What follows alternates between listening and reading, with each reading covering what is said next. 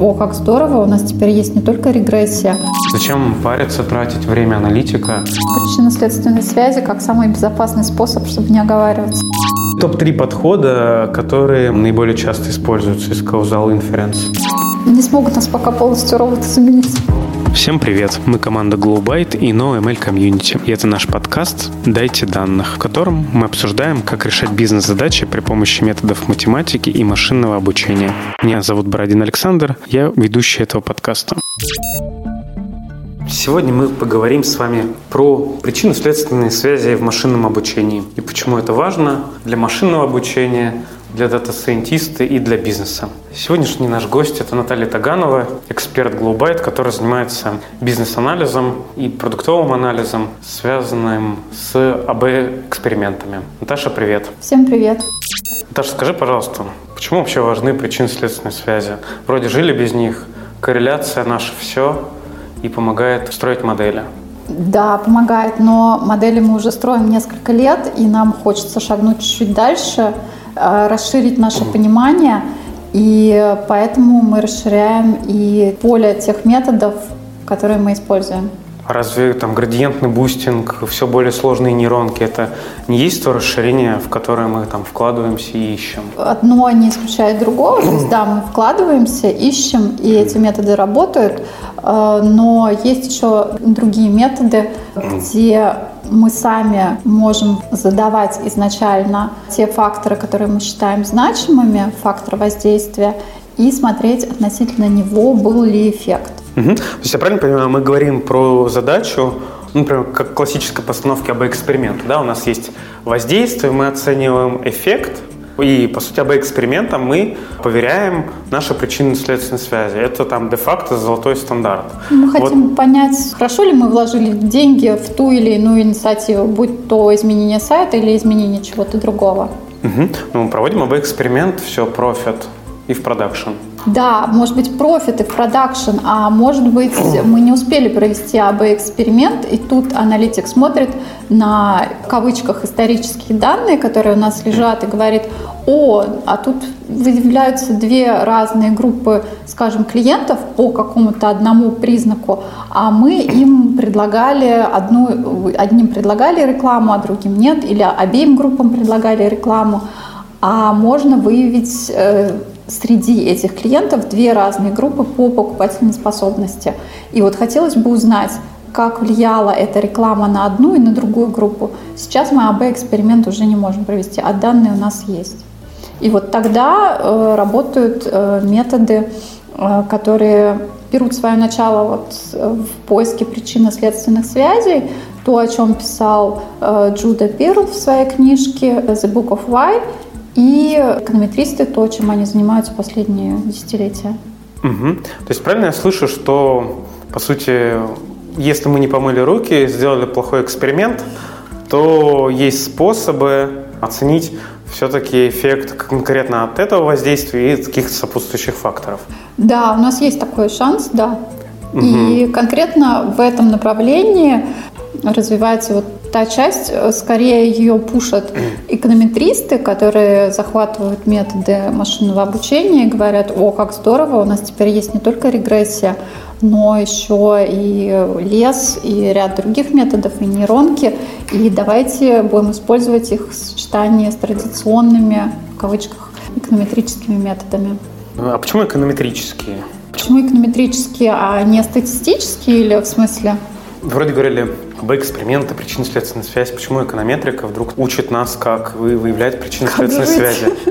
Эконометрика – это такая часть экономики, которая вот занимается поиском ответов э, на вопросы, есть ли эффект от чего-то. Обычно они работают с панельными данными, то есть данными о населении, например, повлияла ли служба в армии на что-то. Понятно. А почему именно сейчас это появилось? Вот пять лет назад про поиск вроде как не говорили, а сейчас все только и бубнят про причинно-следственные связи. Почему именно сейчас это стало популярным? Мне кажется, что пришло такое небольшое на насыщение теми методами анализа, которые мы использовали до данного момента, и они хорошо работают, но хочется немножко большего. Мне кажется, так всегда угу. какое-то идет развитие.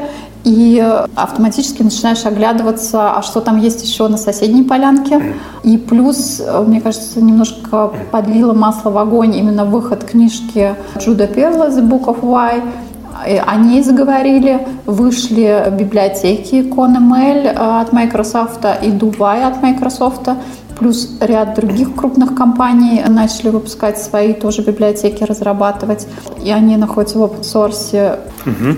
Ну, я все-таки, наверное, не совсем пока для себя осознал, в чем, ну вот если делают библиотеки, Microsoft в это вкладывается, Билл Гейтс, наверное, не будет зря тратить деньги. Вот все-таки для бизнеса может быть, на конкретном примере. Вот у нас есть сайт, мы тестируем гипотезу, поменяли дизайн сайта, у нас есть конверсия. Провели АБ-эксперимент, конверсия есть, все, внедряем. Вот что может пойти здесь не так? Зачем нужен вот методы там, эконометрики, например? То есть почему мы не можем поверить какому-то АБ-тесту? Да. Ну, мы можем поверить, но если у нас обе группы были гомогенны по другим факторам, то есть, грубо говоря, они у нас не отличались по другим переменным, у них и тот же самый, ну, сравнимое там распределение возраста, поведения до этого. Но, например, если на одну группу мы до этого оказывали воздействие, или, например, они чаще заходили на наш сайт, или у них уже была э, кредитная карта, то тогда сделать вывод о том, что это влияние именно сайта, а не какого-то других факторов, мы уже не сможем. То есть, по сути, ты говоришь про то, что мы можем оценить влияние нескольких не помимо нашего изменения сайта, можем другие сопутствующие перемены взять и проверить, не явились ли они следствием этого эффекта. Я правильно ну, услышал? Можно их и проверить каждую, но эти методы позволяют как бы зафиксировать вот эти различия в распределении этих переменных и с учетом этих различий посмотреть на влияние именно конкретного э, фактора воздействия, который мы смотрим. Звучит немножко сложно. Зачем париться, тратить время аналитика, ресурсы, нервы бизнеса, чтобы заставлять его что-то ждать, какой-то аналитики дополнительной. Тут сработало и работает. Вот э, был такой пример. Google э, пытался предсказывать э, эпидемии гриппа, и э, алгоритм несколько лет работал очень хорошо, очень хорошо предсказывал. И он именно базировался на корреляции, э, на очень большом количестве данных, данных по запросам и э, всего остального. Но в какой-то момент э, в Штатах эпидемия гриппа началась летом. Алгоритм Гугла ее предсказать никак не смог, потому что выяснили, что на самом деле алгоритм выявлял корреляцию с спортивными соревнованиями, которые проходили зимой, и еще с рядом факторов, которые тоже проходили зимой. И на этом основании предсказывал э, волну заболеваний гриппом. А летом именно этих факторов не было.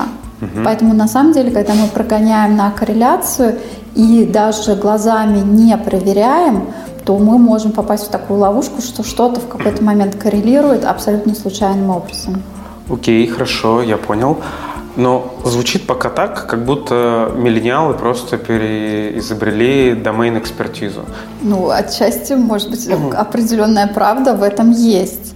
А, потому что домен-экспертиза, ее включение в статистику как науку, именно этим ставит себе такую цель Джуда Перл, идейный вдохновитель слова «каузальность», именно он – и он именно пытается сказать, что да, домен-экспертиза очень важна, и оформление э, метода, как мы можем включить домен-экспертизу в модели и даже в способ нашего мышления, именно важен. И он борется с фразой «correlation is not causation». Новое ли это изобретение?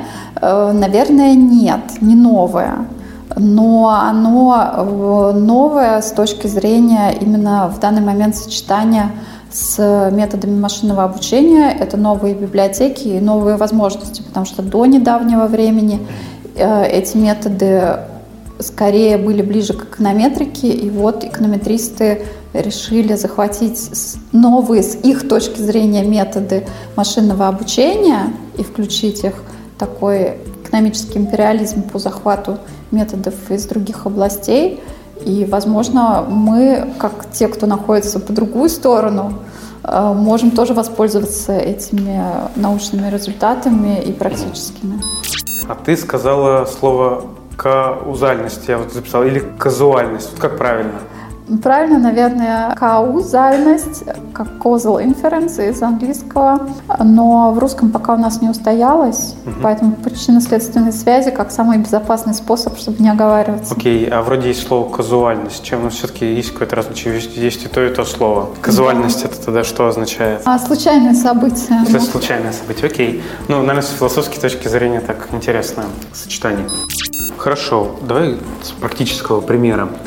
У нас есть запрос, банк не готов тратить ресурсы на проведение экспериментов, для него это дорого, непонятно, но он хочет оценить, насколько оптимальна текущая стратегия.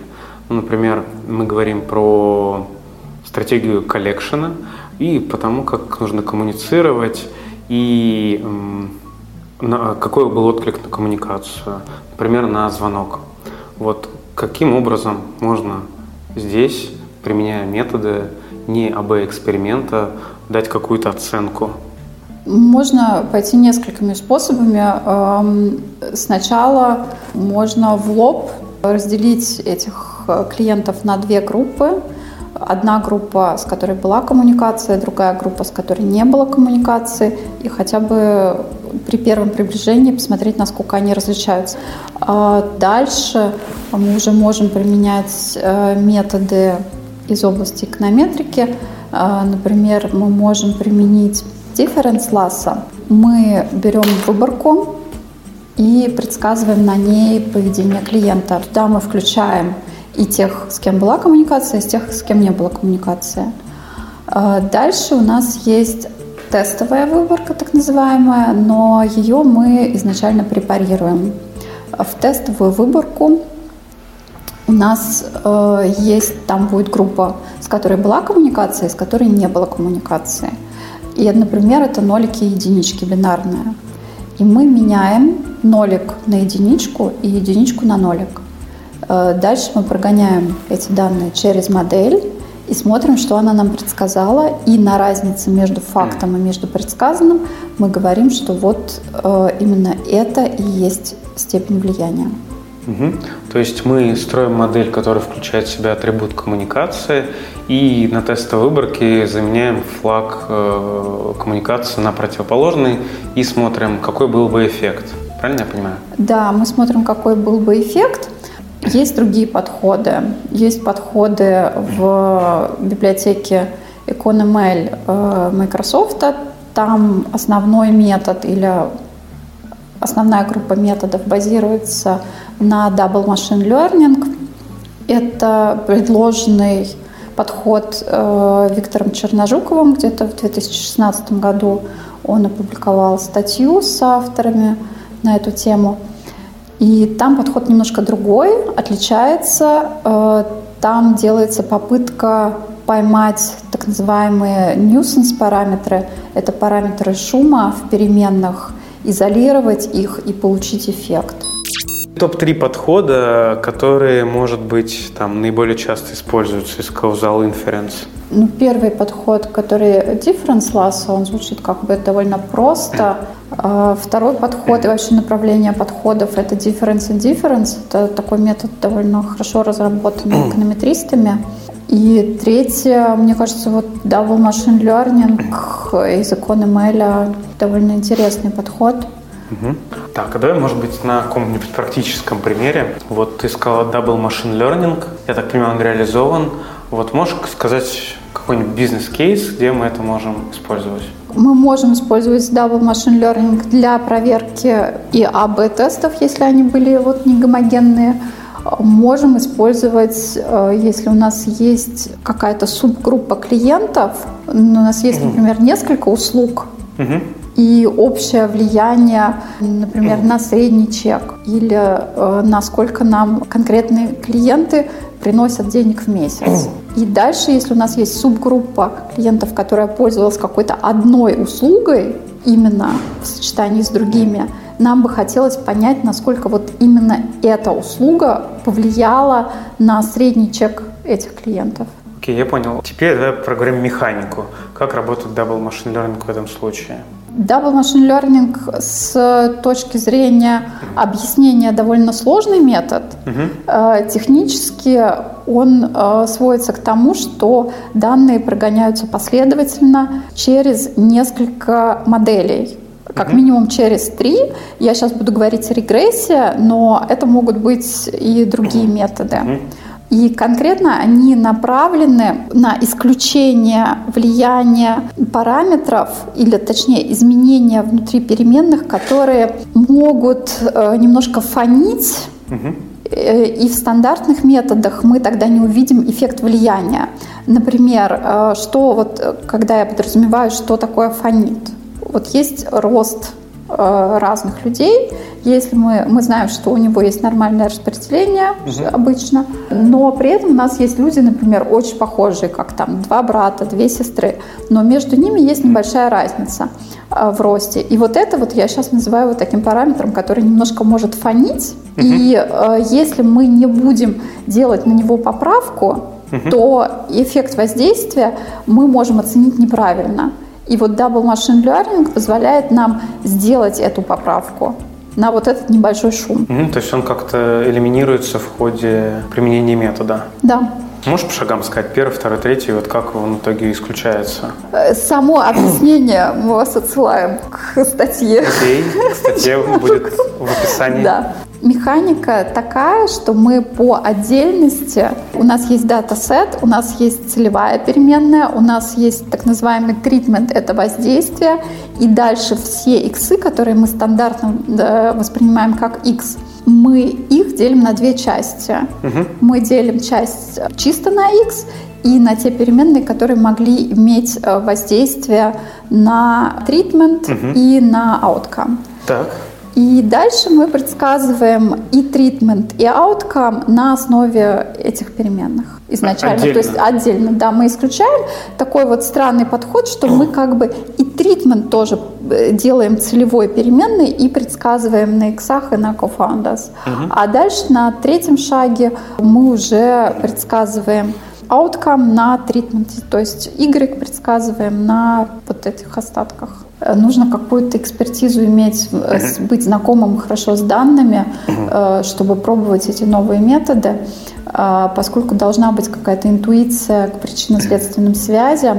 Мы же сами должны задать изначально тот тритмент, то воздействие, эффект от которого мы хотим оценивать. И плюс, как и в других методах, Эм, в некоторых из них нужно задавать так называемые co-founders. Это те переменные, которые влияют у нас и на, э, могут влиять и на тритмент, и на поведение человека, и на результат. Поэтому нужно неплохо ориентироваться в самом предмете, что на что могло повлиять.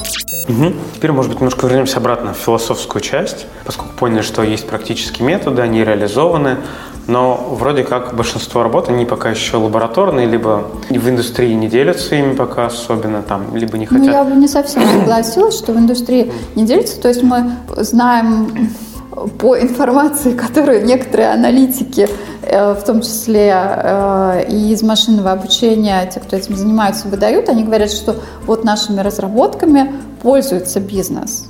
Но mm-hmm. бизнес свои результаты нам не показывает точно так же, как мы отдаленно из каких-то источников знаем, что, например, модель Гугла про, по предсказанию э, гриппа не сработала, mm-hmm. но окончательно данных мы никогда не видели, и мы даже не знаем, с чем это было связано.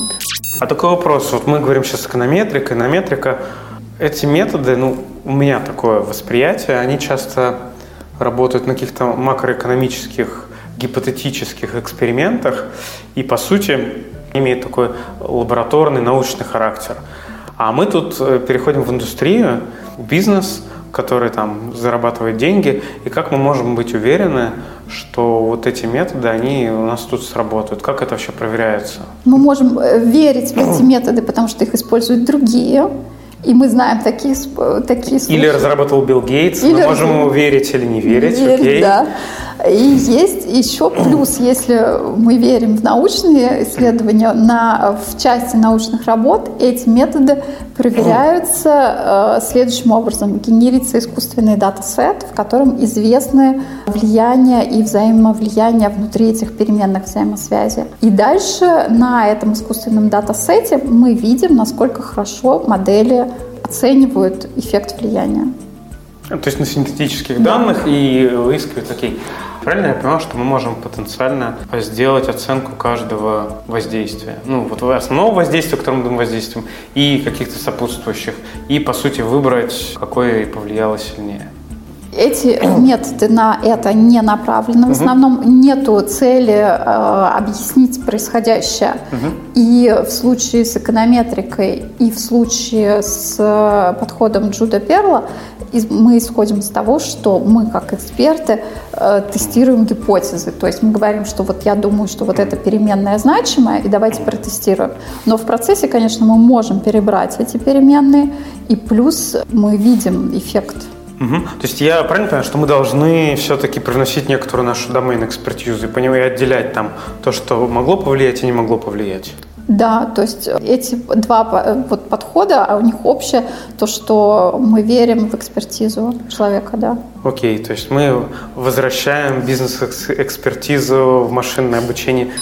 А давай еще в практическую плоскость. Я услышал библиотеку Economel. Она, кстати, это какая-то платная библиотека или бесплатная? Нет, бесплатная библиотека от Билл Гейтса. Окей. У него их две. Одна Economel, а вторая Дувай. Дувай ближе к идеям Джуда Перла. В общем, там есть возможность проверить проверки. Проверить проверки? Звучит, звучит интересно. Ну, проверить, насколько Э, насколько икон угадал степень влияния.